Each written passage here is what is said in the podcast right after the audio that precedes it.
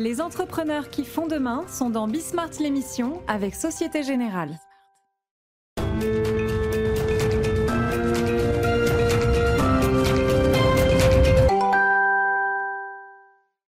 Bonsoir à tous, bienvenue dans Bismart, l'émission. Aujourd'hui, on va parler d'agriculture et plus précisément des coopératives agricoles et de leur rôle dans, leur, euh, la souveraineté alimentaire de la France. On sera avec euh, Dominique Chargé, le président de la coopération agricole. On parlera euh, de la restauration en entreprise. Qu'est-ce que le Covid a changé finalement? On sera avec la directrice B2B de Frichti. On essaiera de comprendre l'état des cultures françaises en compagnie du patron de Initiative France qui dévoile sa grande étude annuelle que vous connaissez maintenant, hein, l'état des cultures en France. Et puis on terminera par une revue de détail de l'actualité des entreprises françaises en compagnie d'Arnaud Marion. C'est Bismart l'émission, c'est parti.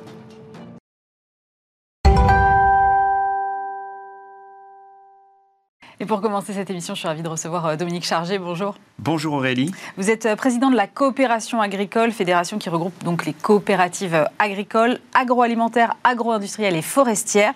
Et vous publiez donc ce livre, Idées reçues sur les coopératives agricoles. C'était aux éditions du Cavalier Bleu. 14 idées reçues.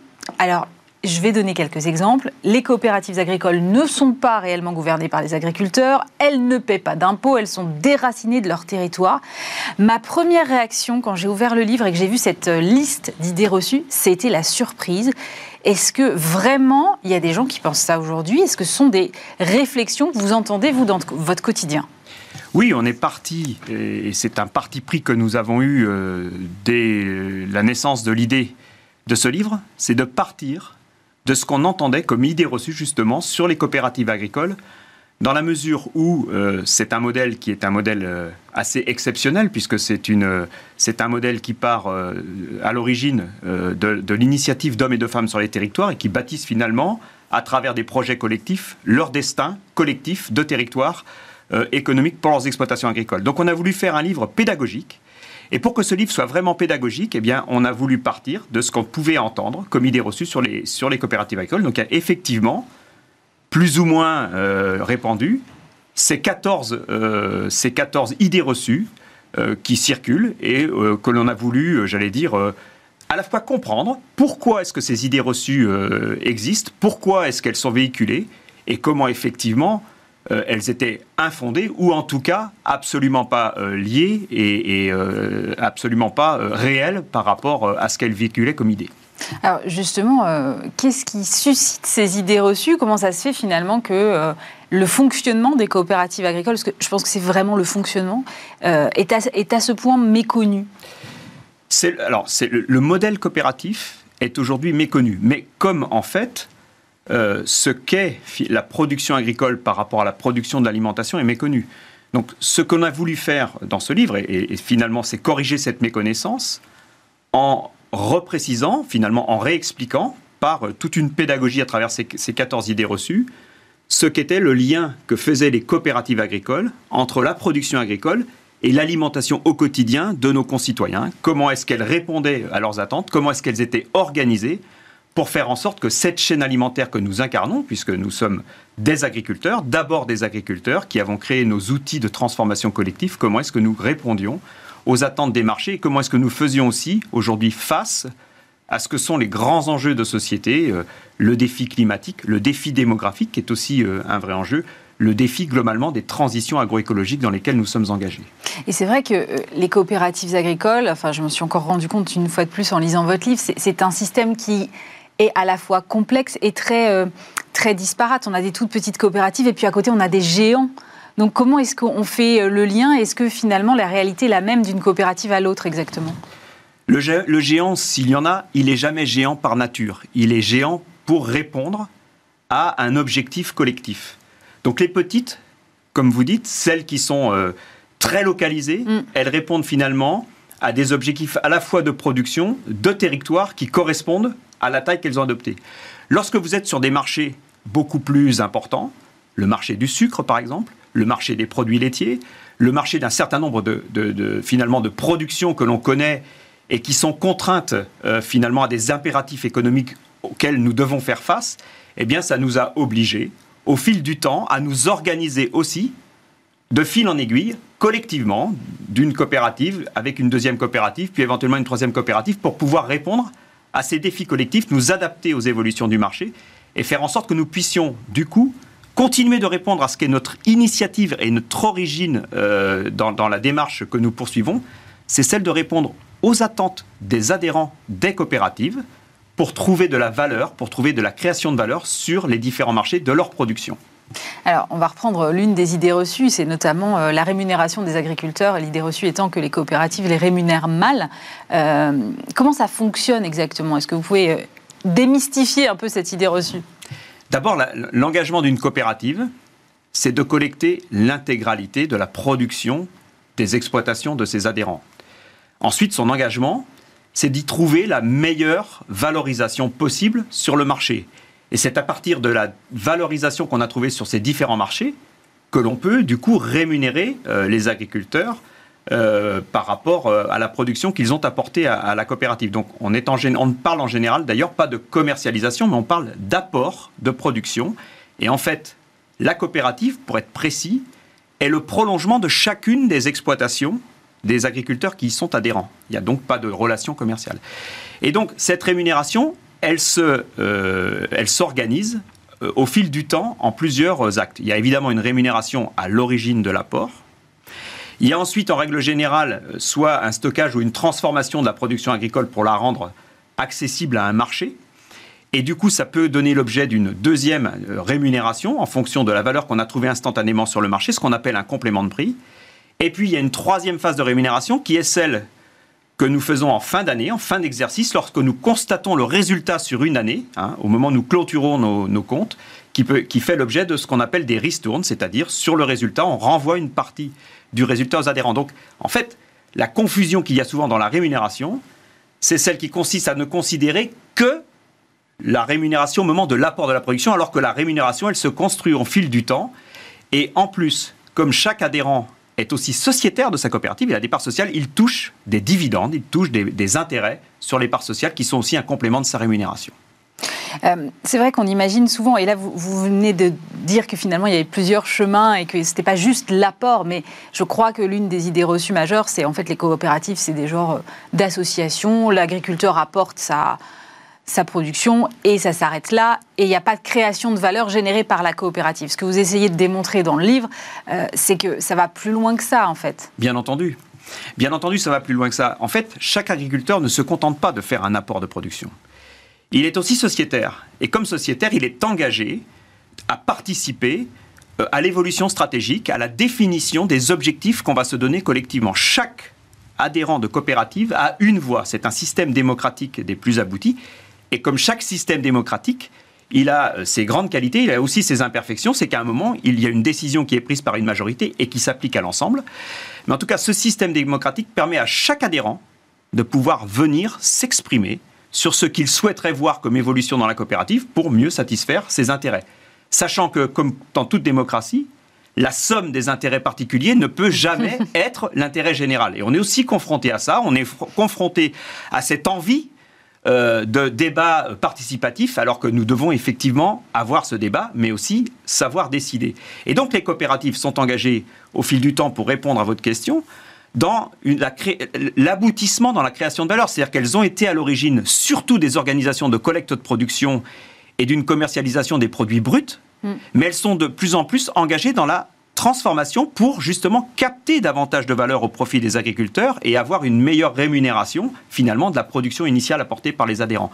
Le rôle d'une coopérative, c'est également d'être transgénérationnel. Ce que je veux dire par là, c'est que la coopérative, c'est un outil collectif de territoire et nous l'avons hérité de nos prédécesseurs et nous l'avons emprunté à nos successeurs à qui nous devrons la léguer comme étant un outil collectif qui leur permettra de continuer, de perpétuer finalement leur activité d'agriculteur. Sur la création de valeur, j'imagine que vous chiffrez l'impact économique euh, des coopératives agricoles. Est-ce que vous avez des chiffres là-dessus? Ben, il y en a un euh, qui est assez, euh, j'allais dire, éloquent et flatteur, c'est que les coopératives représentent aujourd'hui 40% euh, de la valeur de l'agroalimentaire français. 40% 40%, 45% même, je pense, aujourd'hui, de la, de, des produits de consommation euh, que vous consommez aujourd'hui euh, dans vos différents centres de distribution. Le, deuxième chiffre éloquent, c'est qu'une marque que vous connaissez nationale sur trois appartient à une coopérative. Comment, une, comment ça, une marque sur trois Une marque sur trois que vous connaissez, euh, comme Candia, comme Paysan Breton, comme Francine, comme Nicolas Feuillat. Je pourrais vous en citer évidemment des dizaines, et j'en ai cité quelques-unes, et vous m'excuserez pour celles que j'ai oubliées, surtout auprès de mes collègues. Mais une marque sur trois appartient à une coopérative, appartient donc à un collectif d'agriculteurs qui finalement tirent de la valeur pour leur exploitation, pour leur rémunération, à travers euh, ces marques qui sont aujourd'hui commercialisées.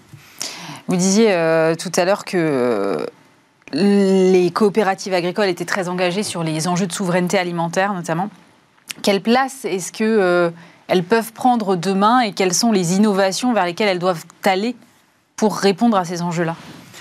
La question de la souveraineté alimentaire qui est apparue pendant la crise Covid et qui finalement se confirme avec cette guerre en Ukraine, nous, ça a toujours été quelque chose euh, que l'on a révélé, sur lequel on a euh, beaucoup euh, insisté, travaillé, communiqué auprès de nos différentes parties prenantes et notamment auprès des pouvoirs publics. Pourquoi? Parce que nous voyons depuis une vingtaine d'années la production agricole française décliner et au profit finalement d'importations dans certaines productions. On, importe par exemple un poulet sur sur deux que l'on consomme on importe 50, on un poulet un poulet sur, deux. que nous consommons, qui vient euh, du Brésil, qui vient de Pologne, euh, qui vient et, éventuellement d'Ukraine d'ailleurs. On importe 50% des fruits et légumes que nous consommons, et donc nous, nous voyons depuis une vingtaine d'années cette production agricole décliner. Et nous avons voulu, euh, et le Covid finalement, tout, l'état d'esprit qui s'est instauré autour de cette souveraineté alimentaire nous a finalement quelque part donné raison. Euh, sans doute, et nous voulons travailler aujourd'hui à ce défi de la souveraineté alimentaire, c'est-à-dire comment est-ce que nous sommes en capacité de pouvoir nourrir tous les Français, de même plus largement euh, l'ensemble des populations, quels que soient, j'allais dire, les choix de consommation et quels que soient les moments de consommation. Ça veut dire, quand je vous parlais des poulets, c'est surtout dans la restauration à domicile que nous, que nous importons euh, la, mm. la, nourriture, que ce soit en fruits et légumes ou en poulet. Et ce que nous voulons, c'est pouvoir reproduire aussi pour ces marchés-là, trouver de la valeur aussi sur ces marchés-là. Et donc cette question de souveraineté alimentaire, elle s'adresse directement à nous. Pourquoi? Parce que nous sommes, ce que j'appelle moi, des entreprises qui sont indélocalisables. Nous sommes non délocalisables puisque nous sommes liés à un territoire, nous sommes liés à un collectif d'agriculteurs et donc nous ne sommes pas délocalisables. Et pour nous, l'objectif prioritaire, c'est de pouvoir produire pour nourrir nos compatriotes, pour pouvoir nourrir les populations. Notre deuxième objectif aujourd'hui, c'est évidemment de pouvoir le faire tout en répondant à ce que sont les grands enjeux, les grands défis. Je vous ai parlé évidemment du défi climatique pour lequel nous sommes engagés. Il y a le défi énergétique, qui est un défi qui se pose euh, immédiatement à nous. Et il y a mm. évidemment ce fameux défi euh, démographique, celui d'être en capacité aussi de pouvoir nourrir aujourd'hui 8 milliards depuis le 15 novembre et probablement en 2050 10 milliards d'habitants. Ce qui veut dire que nous devons produire plus, que nous devons produire mieux et que nous devons produire durable. Produire durable, c'est aussi trouver les hommes et les femmes qui viendront demain prendre le relais de nos activités pour perpétuer cet acte de production parce que l'alimentation n'est pas une option. Ce que j'allais vous dire, finalement, euh, c'est la question derrière des vocations. Parce que s'il faut demain doubler, de ce que j'entends, la production de, de, poulet pour répondre juste à la, à la demande française, il y a un vrai enjeu à la fois de compétitivité euh, vis-à-vis des marchés euh, sur lesquels on, on, importe, et ensuite de trouver évidemment les gens pour produire. Comment on répond à ça?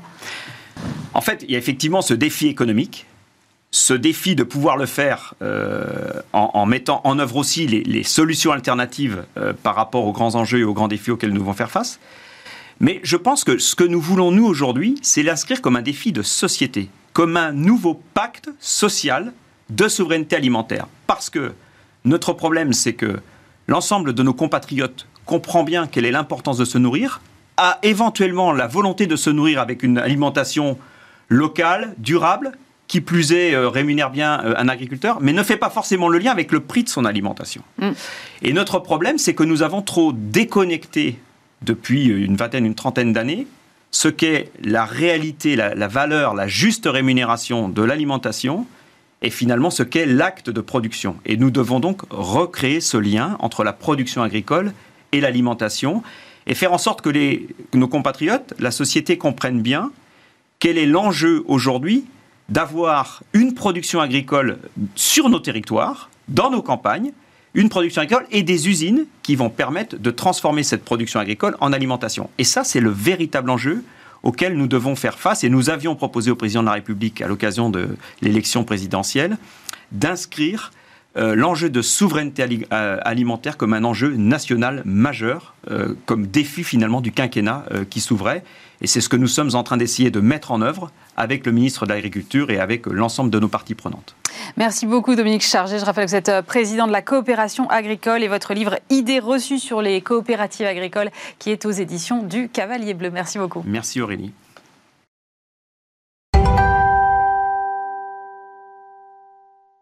On poursuit cette émission avec euh, Olivia Coville. Bonjour. Bonjour Aurélie. Vous êtes la directrice B2B de Frischti, l'un des leaders de la livraison de repas et de produits frais en France. Euh, ce marché de la livraison de repas, euh, il a évidemment été très bousculé pendant le Covid. Aujourd'hui, est-ce qu'on arrive à une certaine forme de normalisation et à quoi elle ressemble si c'est le cas? Donc effectivement, la livraison de repas a été bouleversée, mais surtout, et c'est devenu avec le Covid un besoin essentiel, euh, de pouvoir euh, se faire livrer des bons petits plats euh, cuisinés chez, soi ou des produits de supermarché. mais Frischti avait démarré du coup dès 2015. Mm. la livraison de repas avait déjà vu ça comme un besoin. Donc Quentin et Julia qui avaient fondé Frischti en 2015 rentraient chez soi le soir et se disaient qu'est-ce qu'on va encore manger ce soir? Et on avait envie de manger déjà des produits plus frais, faits maison. donc c'était déjà un besoin avant le Covid. et du coup, c'est devenu encore plus important, je dirais, et quelque chose qui est plus rentrer dans le quotidien des gens euh, depuis le Covid, mais c'est euh, du coup quelque chose qui euh, qui a grandi, qui, il y a une normalisation effectivement de la livraison de repas. et aujourd'hui, nous, ce qu'on veut faire avec Frischti, mais la mission, c'est plutôt le bien manger au quotidien. Mm. Et la livraison est un moyen de bien manger au quotidien, mais avant tout, l'objectif, c'était vraiment de pouvoir proposer au quotidien des bons produits au bon prix. Et donc, je pense que c'est ça vraiment ce qu'on veut proposer chez Frischti, en plus de la livraison de repas, qui est un moyen de parvenir à bien manger au quotidien. Euh, mais on s'est vraiment euh, concentré sur faire une cuisine locale, de saison, cuisiner dans nos cuisines euh, près de Ringis pour pouvoir apporter effectivement un vrai service dans le quotidien des gens. justement, vous scrutez ce quotidien des gens et, vous devez avoir une idée de ce à quoi ressemble aujourd'hui la pause déjeuner, notamment des collaborateurs en entreprise. Est-ce que, est -ce que vous pouvez nous donner des indications là-dessus? Donc effectivement, c'est quelque chose qui a beaucoup évolué aussi. Euh, donc la restauration collective, on sait qu'elle est très bouleversée en ce moment. Mm. Euh, je pense que c'est pareil, c'était des, nouvelles attentes qui sont là depuis longtemps, de, mieux manger en entreprise. Mm. Et avec le télétravail, euh, on voit que maintenant c'est tout le bureau qui doit se réinventer, pas seulement la pause déjeuner, mais la pause déjeuner fait partie des incontournables pour se retrouver entre collaborateurs. et donc on pense que effectivement aujourd'hui il y a des nouvelles attentes de, de nos clients pour moi, les deux principales nouvelles attentes, euh, d'abord, c'est de manger plus frais, fait maison. Donc ça, c'est 80% euh, euh, des salariés, selon une étude, un sondage, qui veulent vraiment du fait maison. Donc je pense que là-dessus, Frischti vient vraiment apporter une nouvelle solution par rapport à la restauration traditionnelle. Mm. et la deuxième chose, c'est qu'ils veulent être dans un environnement plus convivial pour la pause déjeuner. Donc ça, c'est quasiment un collaborateur sur deux qui dit qu'effectivement, ils veulent un endroit où ils peuvent se retrouver, créer du lien social. Donc notre mission aussi, c'est d'arriver à renouveler ces espaces de restauration qui sont devenus peut-être un peu obsolètes euh, dans un sous-sol, sans fenêtre, avec beaucoup de bruit, etc. Donc aujourd'hui, notre mission aussi, c'est de réinventer la pause déjeuner, pas seulement avec une, nourriture de qualité, mais aussi avec une expérience client où on, change vraiment euh, l'expérience historique du bureau pour devenir une, expérience plus comme à la maison. On a l'impression euh, d'être dans un environnement agréable, convivial, où on peut passer un bon moment. Euh, donc, donc voilà, notre rôle, c'est effectivement d'arriver à se positionner, à proposer des solutions à ces entreprises qui doivent se renouveler, euh, créer une vraie culture d'entreprise pour que les gens, pour que ça soit en faire venir pour les, collaborateurs, mm. euh, mais aussi pour les collaborateurs qui ont des nouvelles attentes en termes de l'expérience qu'on leur propose. Justement, vous êtes directrice B2B de Frischti, donc euh, de l'offre destinée aux entreprises. Vous avez lancé justement des offres, notamment des cafettes physiques dans les entreprises. vous vous êtes dit, en fait, à un moment, le digital, ça suffit pas, il faut, il faut se diversifier. C'était quoi la réflexion initiale? Alors, c'est une très bonne question. Donc, Frischti at Work, euh, c'est vraiment la marque de Frischti dédiée aux entreprises. Et donc, c'est plusieurs solutions, qu'elles soient physiques ou digitales. Donc, mm. aujourd'hui, on a différentes offres qu'on propose. Mais l'idée, c'est de dire, pour toute entreprise, peu importe sa taille, son budget, euh, les attentes de ses collaborateurs, on a une solution pour elle Et on propose aujourd'hui une solution pour ce restaurant en entreprise, pour toutes les entreprises, j'ai envie de dire. Mm. Après, l'idée, c'est qu'on pousse la meilleure offre en fonction de l'entreprise. Euh, et aujourd'hui, on va avoir une offre pour les zéros sans couvert. Donc, c'est des entreprises qui ont plutôt plus de 50 collaborateurs, mais qui peuvent être de petite taille. Euh, et ça, c'est une offre 100% digitale. On va livrer des repas en entreprise tous les jours. Euh, et ça, c'est une offre gratuite, sans engagement. Et on a une offre pour, je dirais, au-dessus de 100 couverts où là, on propose une expérience physique en entreprise, où on, vraiment, on vient remplacer le restaurant traditionnel avec du personnel Frichti sur site. Et là, on, va plutôt, euh, effectivement, miser sur l'humain, parce qu'on pense qu'au-dessus de 100 couverts par jour, on a envie d'apporter une qualité de service. Mm. On a envie d'avoir un hôte sur place qui va créer du lien entre les salariés, qui va vraiment animer ce lieu de restauration euh, et qui va pouvoir du coup euh, faire partie vraiment intégrante de l'ambiance de l'entreprise et va pouvoir l'animer au quotidien. Et on pense que c'est aussi euh, une des attentes des entreprises qui ont un peu plus de collaborateurs et qui veulent proposer un vrai service. Donc, donc pour nous, c'est effectivement très important de miser sur l'humain, notamment sur ces plus grosses entreprises. Où on vient vraiment remplacer la restauration traditionnelle. Mais c'est un nouveau métier pour vous, parce que finalement, la livraison, c'est une chose, la, la cuisine, c'en est une autre, mais là, on est plus sur de l'hospitality presque.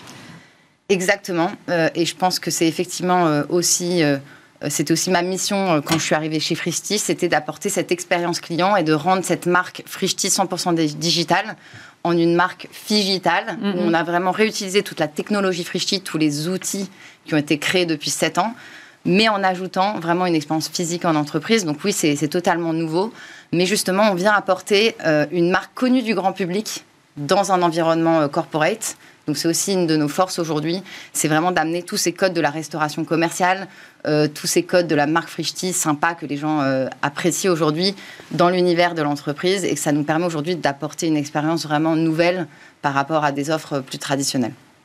Euh, vous êtes aussi associé à des salles de coworking. Là aussi, l'idée, c'est voilà, de pouvoir adresser les travailleurs où qu'ils soient Exactement. Donc aujourd'hui, on s'adresse à tout type d'entreprise. Euh, que ça soit effectivement euh, du coworking. Donc, on est euh, installé depuis quelques mois dans le dernier flagship de Wojo, donc le coworking du groupe Accor, à Montparnasse où vraiment on opère une offre toute la journée, donc de 8h du matin à 19h, mm. du petit déjeuner vraiment aux courses. le collaborateur, Wojo, peut repartir avec ses courses le soir sous le bras, donc vraiment une offre toute la journée. Et c'est vraiment, on anime un lieu qui est un lieu de rencontre pour les salariés euh, de Wojo. Enfin, pas de Wojo, mais des différentes entreprises qui sont euh, chez Wojo. Mais on va aussi être présent euh, dans une filiale d'une boîte du 440, donc chez Colas, sur leur siège. Groupe de construction, c'est ça? Dans le 15e, exactement, où là, on opère 250 couverts par jour. Et on, on, est vraiment leur offre unique de restauration, principalement sur l'heure du déjeuner. Mais on propose aussi une offre de snacking, de petit déjeuner toute la journée. Euh, et on, est aussi euh, dans des euh, startups type Alan, mm. avec lesquelles on laquelle on travaille depuis plusieurs années sur une offre digitale et on est en train d'implanter. Donc la semaine prochaine, on commence une offre physique. en début d'année prochaine, on sera chez Doctolib. Donc voilà, c'est vraiment tout type d'entreprise qu'on arrive à adresser aujourd'hui avec des offres vraiment sur mesure en fonction des besoins de l'entreprise.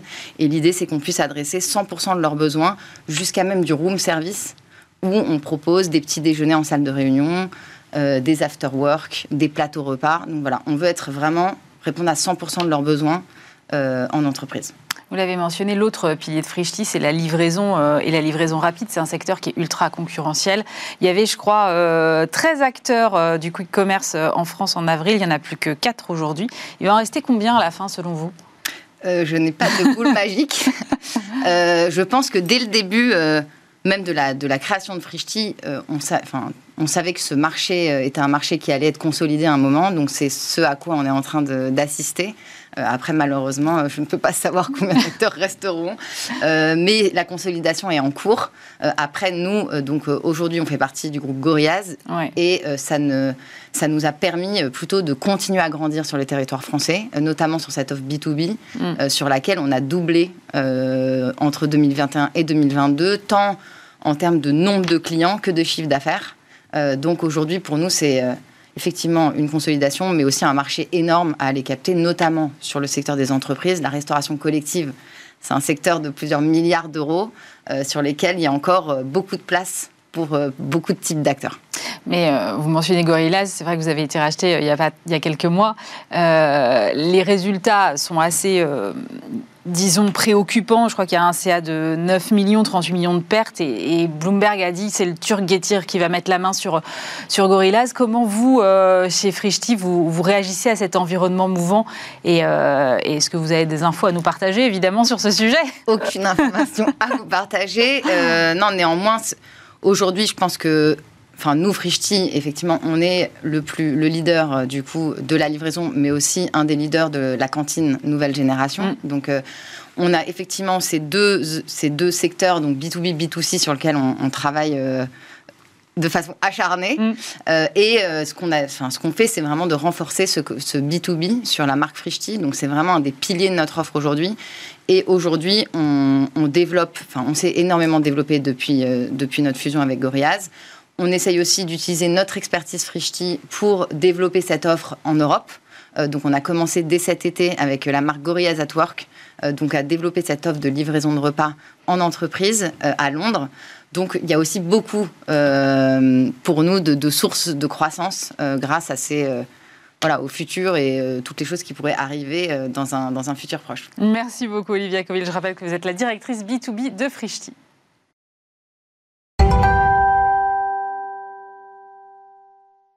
On poursuit avec euh, Bertrand Baudichon, bonjour. Bonjour. Alors, vous êtes CEO d'Initiative France, c'est l'agence média euh, du groupe IPG Media Brands, et vous publiez ce pavé que j'adore relire tous les ans, c'est la quatrième édition, l'état des cultures en France. Euh, panorama de ce qui anime les Français, des sous-cultures qui les, qui les regroupent. Et je dis l'état des cultures en France, mais il y a une modification cette année, c'est l'état des cultures citoyennes en France. Pourquoi ce petit ajout? Bah Parce qu'on a, on bénéficie d'un observatoire unique, qu'on était dans une année d'élection et qu'on a voulu voir par hasard si notre méthodologie permettait, en rajoutant un filtre plutôt sociétal et politique, euh, de retrouver le résultat des élections et comment ça s'est passé, les préoccupations des Français, euh, est-ce qu'elles étaient vraiment reprises dans les discours euh, des différents candidats, etc. Et on s'est dit, une année d'élection, on va rajouter un filtre sociétal et politique. Et de toute façon, ça nous sera utile pour notre métier de tous les jours, puisqu'on retrouve les mêmes cultures que d'habitude, mais avec un filtre plus, sociétal que d'habitude euh, où d'ailleurs on voit euh, les, grandes, les, grands enseignements assez cohérents euh, avec ce qu'on avait vu la dernière fois, sauf que la crise du Covid a tout durci, et on a pu mesurer l'état des Français et leur lien vis-à-vis du monde politique ou mm. vis-à-vis de, de, la société, et, avec les grandes préoccupations qui les touchent. Et on a vu à quel point les grands discours des politiques au moment des élections finalement les touchaient pas. Euh, ou en tout cas couvrait mal les préoccupations euh, des Français et ce qu'ils avaient en tête à ces moments-là. Alors on va revenir peut-être d'abord sur la méthodologie avant de rentrer sur les résultats. Est-ce que vous pouvez nous rappeler comment vous réalisez cette étude? Oui, on travaille euh, depuis 4 ans maintenant avec nos partenaires in crime, donc Synomia, donc une super boîte d'analyse de, d'analyse sémantique mm. et d'intelligence artificielle sémantique. on part des requêtes Google de ce que les gens recherchent sur des grandes thématiques de société ou là en l'occurrence de société. Donc euh, santé, écologie, mondialisation, euh, high-tech, etc. Euh, et, et, pouvoir d'achat évidemment. Et on, à partir de l'observation des volumes de requêtes sur ces grandes thématiques, on les regroupe avec euh, une, cartographie que tu avais bien aimée. Euh, ah oui, j'aime toujours. la nébuleuse, je l'appelle. La, nébuleuse, exactement, qui nous permet de, de, voir quels sont les grands sujets qui, qui sous-tendent la société française, mm. à quel point elles sont puissantes et à quel point elles accélèrent dans le temps ou pas, avec l'accélération du volume de requêtes dans le temps. On en arrive avec euh, effectivement cette cartographie-là. et donc, on, et une fois qu'on a fait ce, ce, premier travail, on les catégorise et puis on identifie les sous-communautés qui euh, ou les tribus qui tournent autour de chacune de ces thématiques-là, parce qu'on a plein de raisons différentes d'être autour de la thématique santé ou plein et ou plein d'attitudes. Euh, et ensuite, on rentre dans un travail quantitatif mm. euh, où on leur on, on essaye de, on regroupe, on retrouve en fait ces différentes personnes qu'on a identifié euh, qu'on a identifié grâce à ce travail sur les requêtes. Et après, on rentre dans le détail pour leur poser des questions pour savoir quels sont leurs usages et attitudes vis-à-vis de la problématique euh, autour duquel autour duquel on a on a trouvé les requêtes Google. Et puis une fois qu'on fait ça, comme on a une agence média, on leur pose aussi des questions sur quelle est leur consommation média et comment pour savoir comment au mieux les toucher. Mm. Comme ça, on sait à la fois quoi leur dire pour être pertinent et pour euh, conseiller nos marques, mais aussi comment les toucher euh, de la façon la plus efficace possible. Voilà. Alors, l'année dernière, on avait parlé euh, de roues libres, de climaactivistes, de bricoleurs de vie, d'audiophiles, de book influenceurs. est-ce que, d'abord, est-ce que ceux-là sont toujours là? Et est-ce qu'il y a des nouvelles catégories qui sont apparues? On, retrouve un certain nombre des, mêmes, des, mêmes cultures, mais là, comme il y a le filtre sociétal et mm. politique, on en trouve des nouvelles. Et, donc, elles sont orientées autour des, grandes préoccupations des Français, de ce que les Français avaient dans la tête vis-à-vis de, vis-à-vis de la France. Euh, le premier sujet, ça a été la santé. On était à la sortie du Covid et c'est massivement de très très loin euh, le, sujet de préoccupation qui, a, et qui est apparu euh, dans, cette étude. Ensuite, là on l'avait déjà, l'écologie et la mondialisation. Euh, ça on l'avait déjà.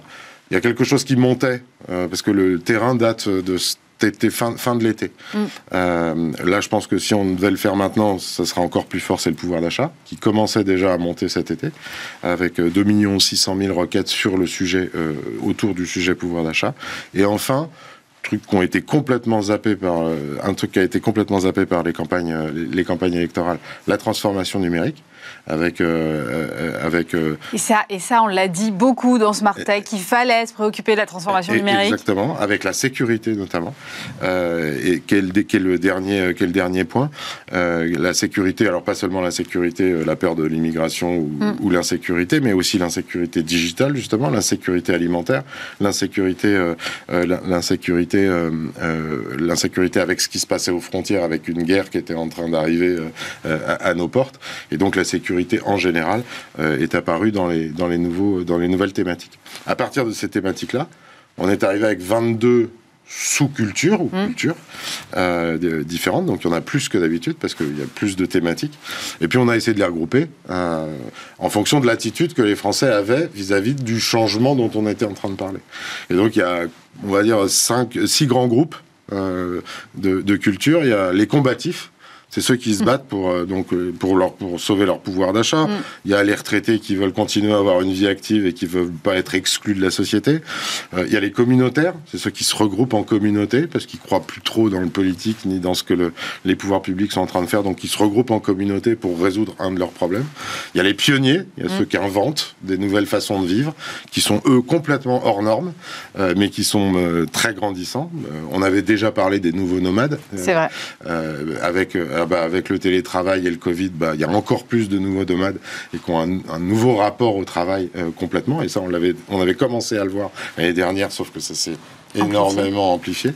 Il y a les vigies, ceux qui croient plus dans l'info, euh, euh, ceux qui s'organisent eux-mêmes euh, pour pour pour avoir de l'info, pour avoir leur propre système anti-fake news, etc. Donc ils ont leur propre whitelist ou blacklist de ce qui de, ce qui est acceptable ou pas.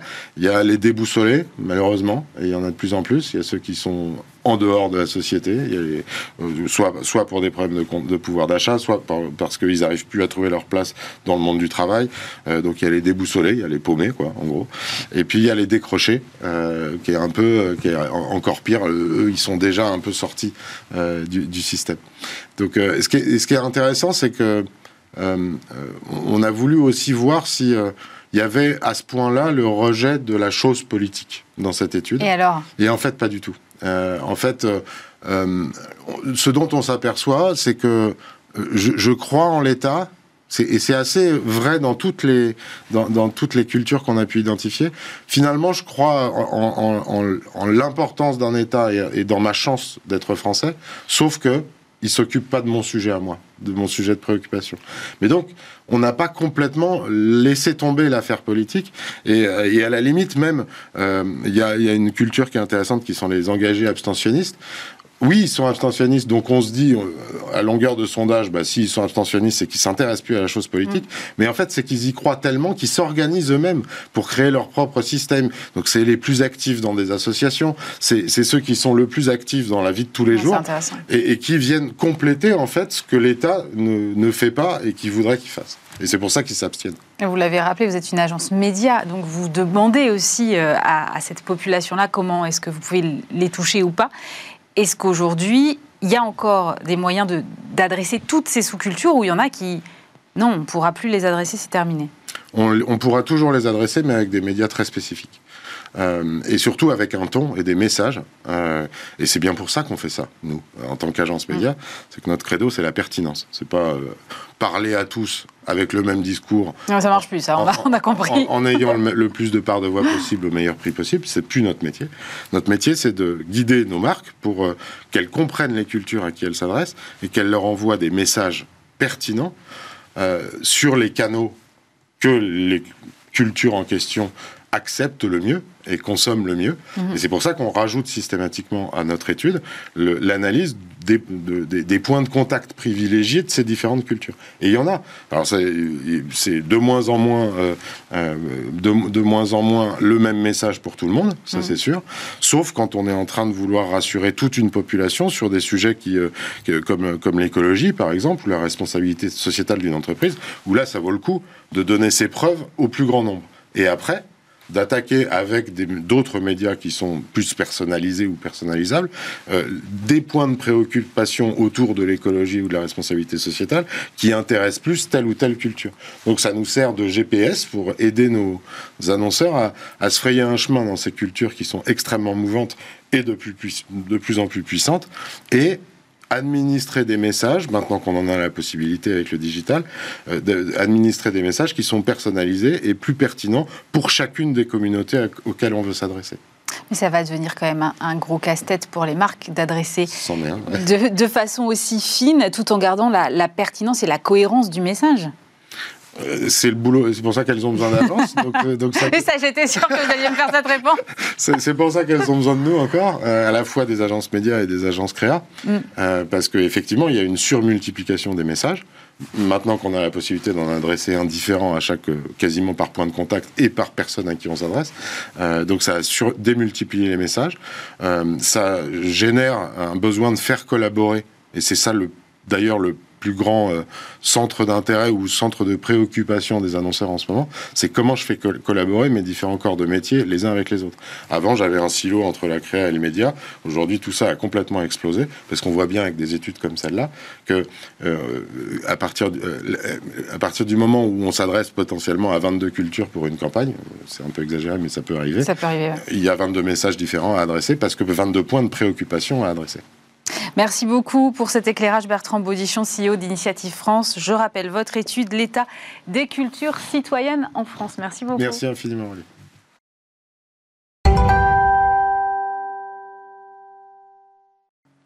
On termine cette émission avec euh, notre rendez-vous mensuel avec Arnaud euh, Marion. Bonjour. Bonjour Aurélie. Vous êtes fondateur de l'Institut des hautes études en gestion de crise et on va euh, faire une petite revue d'actualité de ce qui préoccupe nos entreprises françaises. D'abord, il y a un gros dossier qui n'en finit pas, celui d'Orpea. grande campagne de communication cette semaine avec le nouveau patron du groupe d'EHPAD privé qui s'exprime dans la presse.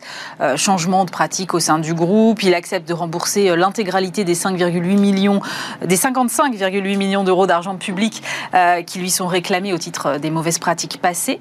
Donc on pourrait se dire tout va bien, Madame la Marquise, ça y est, la crise est terminée, on passe à autre chose. Mais vous me dites non, non, non, non, non. En sous-jacent, il y a une petite fronde des créanciers et des actionnaires. Qu'est-ce qui se passe sur Orpea En fait, il y a, y a il y a une succession de beaucoup de choses et il y a beaucoup de choses qui sont quand même incompréhensibles. À la base, il y a un livre qui s'appelle Les Fossoyeurs. Alors moi, je ne suis pas capable de savoir quelle est la part du vrai du faux, mais enfin, visiblement, le livre a révélé euh, beaucoup, beaucoup de choses. On n'est pas, on n'est pas juge. Donc, c'est un sujet, je dirais, de gestion, de traitement des euh, patients qui sont là euh, et autres.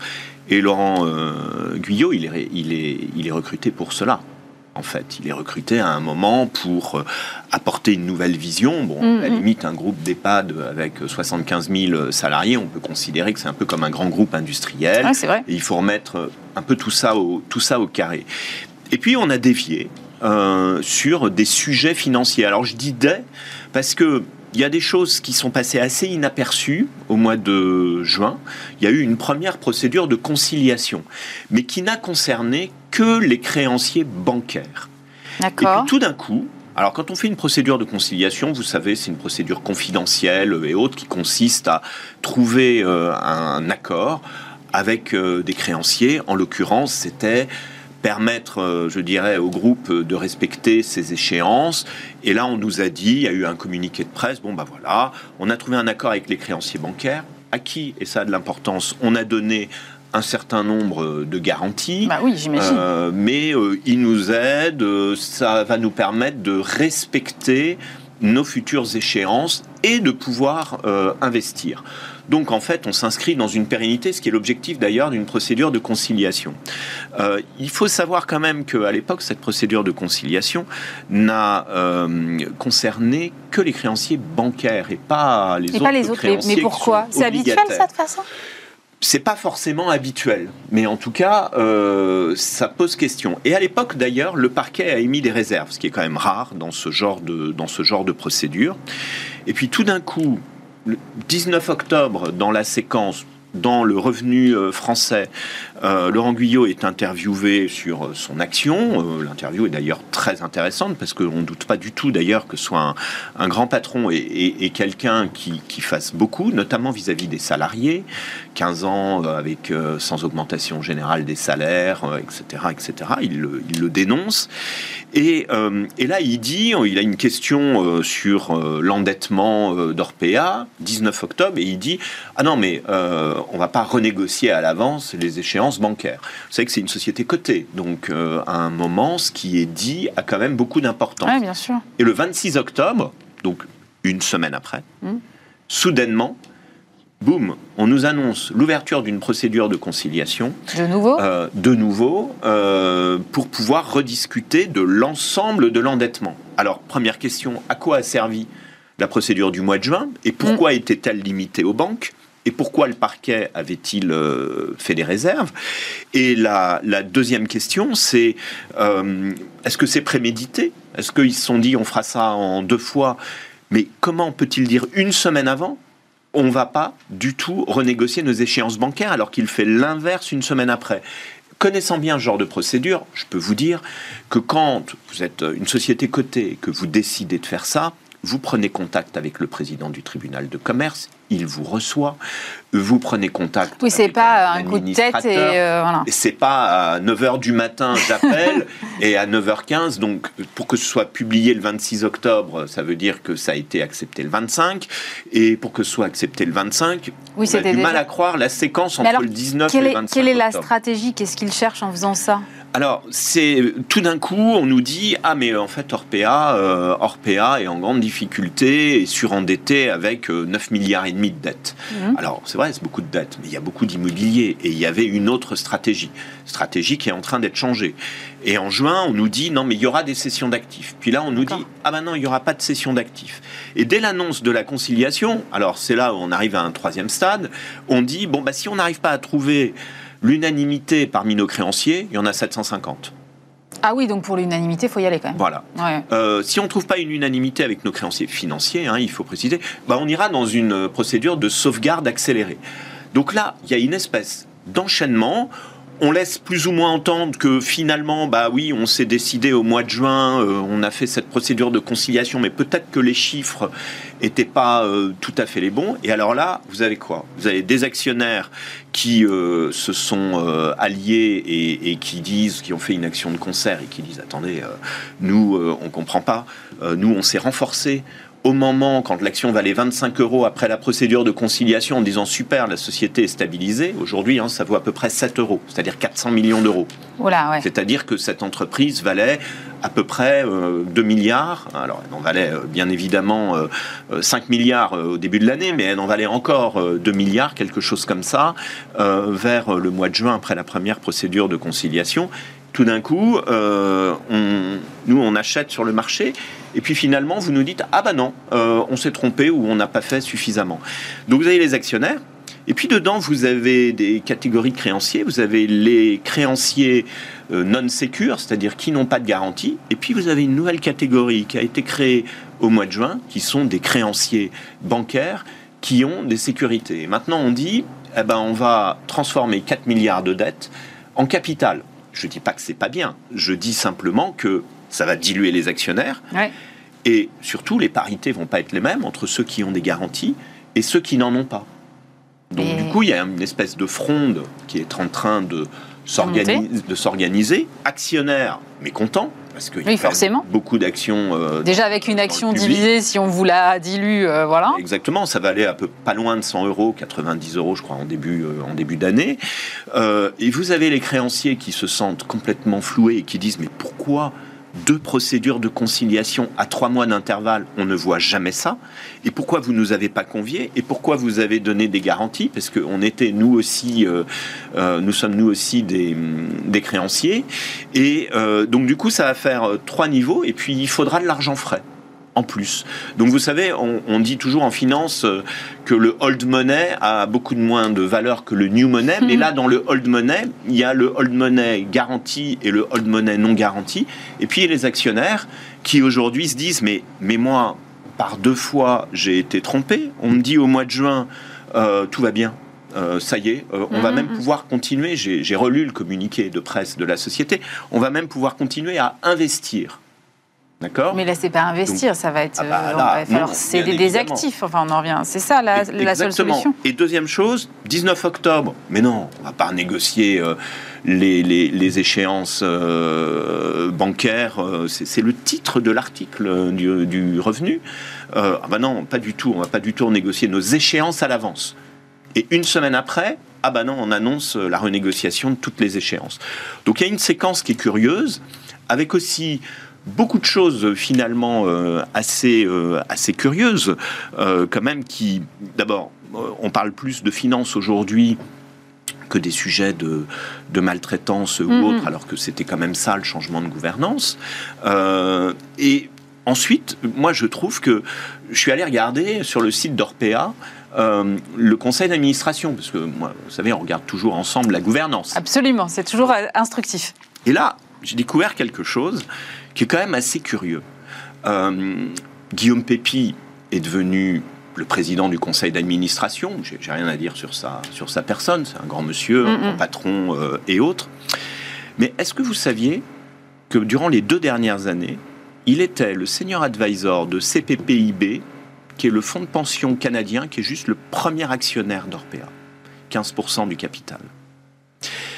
Et donc, euh, il a été le senior advisor en charge du vieux continent, donc de l'Europe et plus spécifiquement de la France. Donc c'est-à-dire que au nom de CPPIB, c'est lui qui euh, veillait sur la participation dans euh, Orpea fonds de pension canadien qui en plus a de grands principes euh, éthiques, etc. Je ne dis pas qu'ils sont responsables de ce qui Non, non, bien sûr, mais ça pose question quand même. Victimes.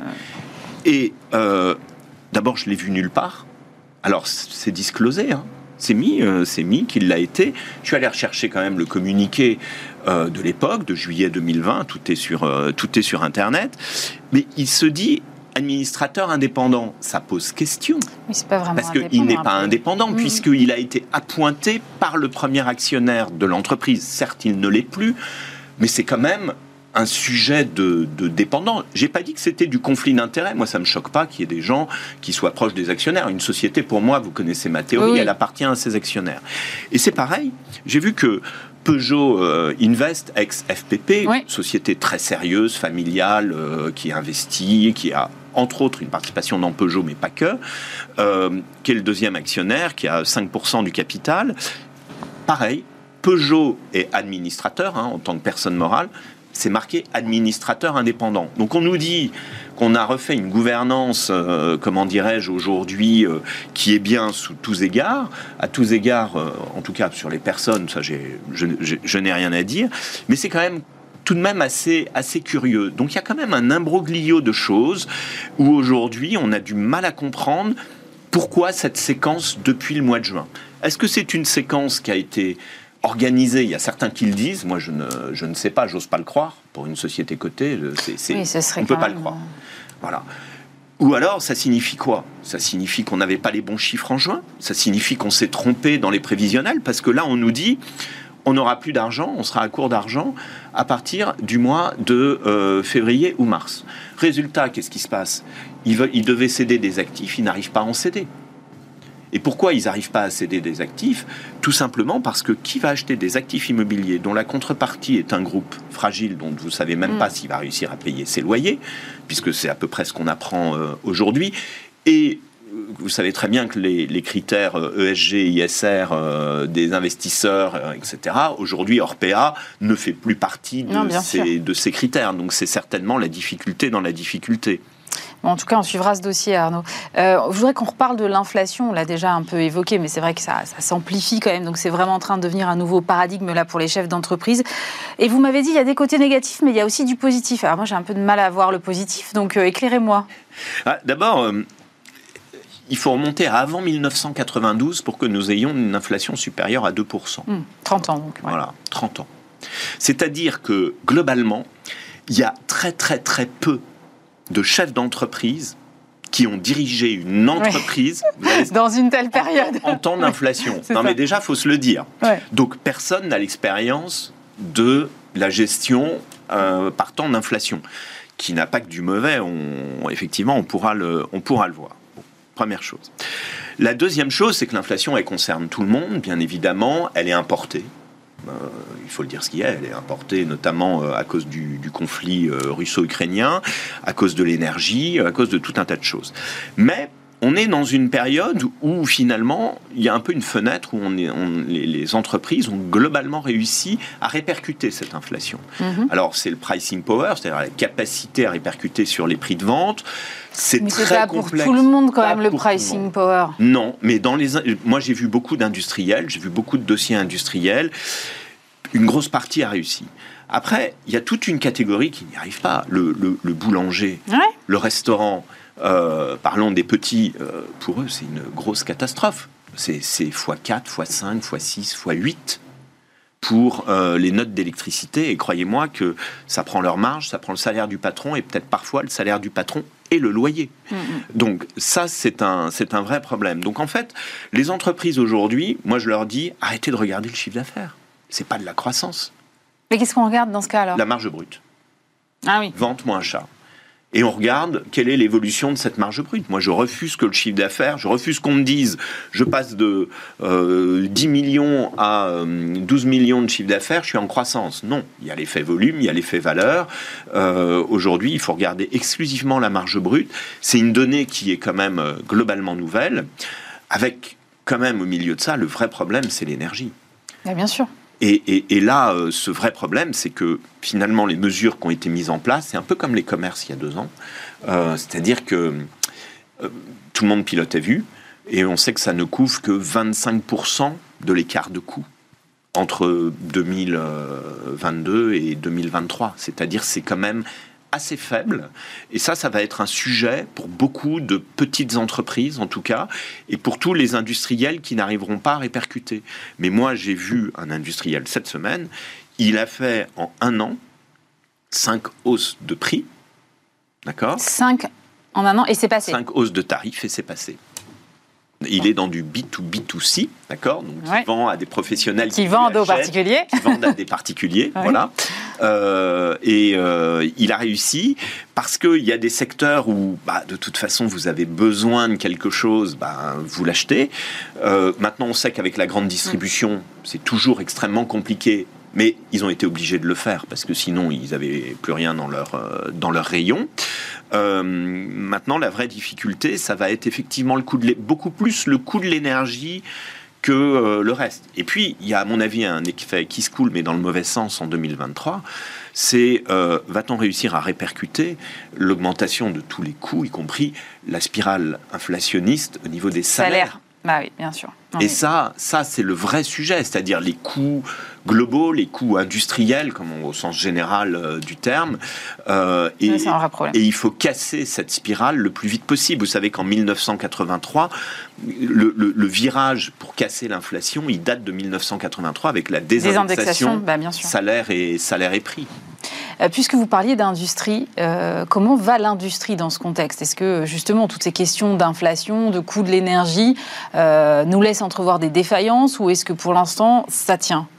Mais c'est vraiment des chiffres en trompe-l'œil en fait, ça tient ça tient. Alors les chiffres globaux, moi j'étais avec le secrétaire général du, du CIRI euh, la semaine dernière, dans le cadre de la semaine du, restructuring, euh, et euh, on, en a, on en a discuté. Il n'y a pas de vague au CIRI. Le CIRI, c'est les gros dossiers. Ils ne sont pas de vague. Il y a des dossiers très précis. On les connaît tous, sont déjà dans la presse. Hein. D'accord, les, verriers, les, tout ce qui est énergo, énergie intensive. intensif. Voilà. donc, un, ils n'ont pas de vague.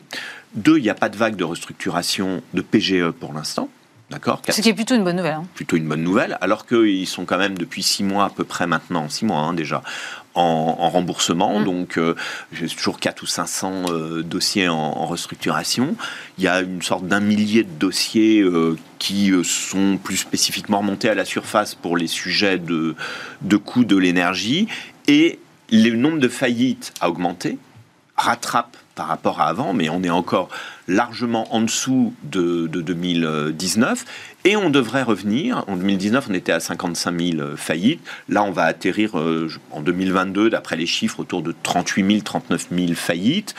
En rythme annuel, on est quand même déjà un petit peu plus euh, élevé. On est autour des, 45 000. On sera peut-être à entre 50 et 55 000 en 2023.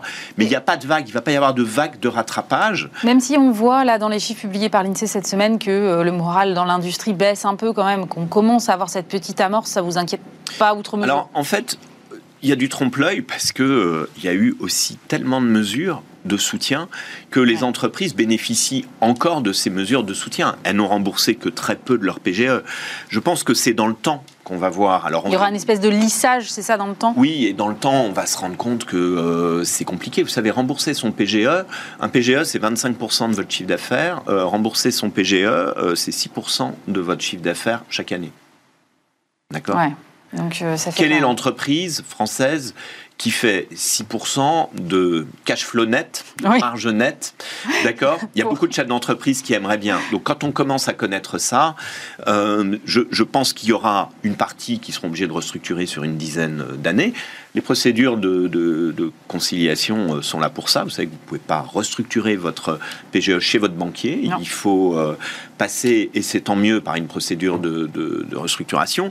Vous savez aussi que il n'y a pas que le PGE. Beaucoup d'entreprises, elles ont le PGE, elles ont des loyers encore à rembourser, des charges sociales, des charges fiscales. Il y a eu des étalements sur quatre ans. Et c'est le cumul de tout euh, qui va être difficile à supporter. Donc aujourd'hui, chiffre en trompe-l'œil. On voit quand même qu'il y aura une tendance complexe parce que le sujet de l'énergie est en train d'en rajouter, euh, d'en rajouter franchement une, euh, une couche mais il y a une vraie préoccupation de, l'industrie euh, aujourd'hui. Et puis enfin, pour rebondir quand même par rapport à l'inflation de tout à l'heure, euh, bon, bah, certes, les taux montent, euh, mais l'inflation annule ça, c'est-à-dire que les taux d'intérêt réels sont finalement assez faibles. S'il y a une inflation à 6% et qu'on a des taux à, 3, 4, 5%, on a des taux d'intérêt négatifs D'accord Faut quand même, euh, faut quand même euh, le voir. Et euh, finalement, ça n'a pas changé. On reste sur des taux négatifs. voilà. et sur beaucoup de choses, finalement, l'inflation va donner une réfaction. Vous savez que la génération, de, en tout cas de mes parents, avait pu s'endetter et rembourser ses emprunts avec l'inflation qui était galopante à l'époque à une dizaine de pourcents. C'est-à-dire que l'inflation, finalement, avantage ceux qui ont des emprunts. Merci Arnaud Marion. On est au bout, on n'aura pas le temps de parler euh, de Twitter et d'Elon Musk, mais je pense qu'il va se passer encore plein de choses et qu'on aura l'occasion d'en, reparler le mois prochain. Merci beaucoup Arnaud Marion, fondateur de l'Institut des hautes études en gestion de crise. C'est la fin de cette émission. Merci de nous avoir suivis. Bien sûr, on se retrouve vendredi prochain et puis lundi, vous aurez le plaisir de retrouver Stéphane Soumier. Passez un bon week-end.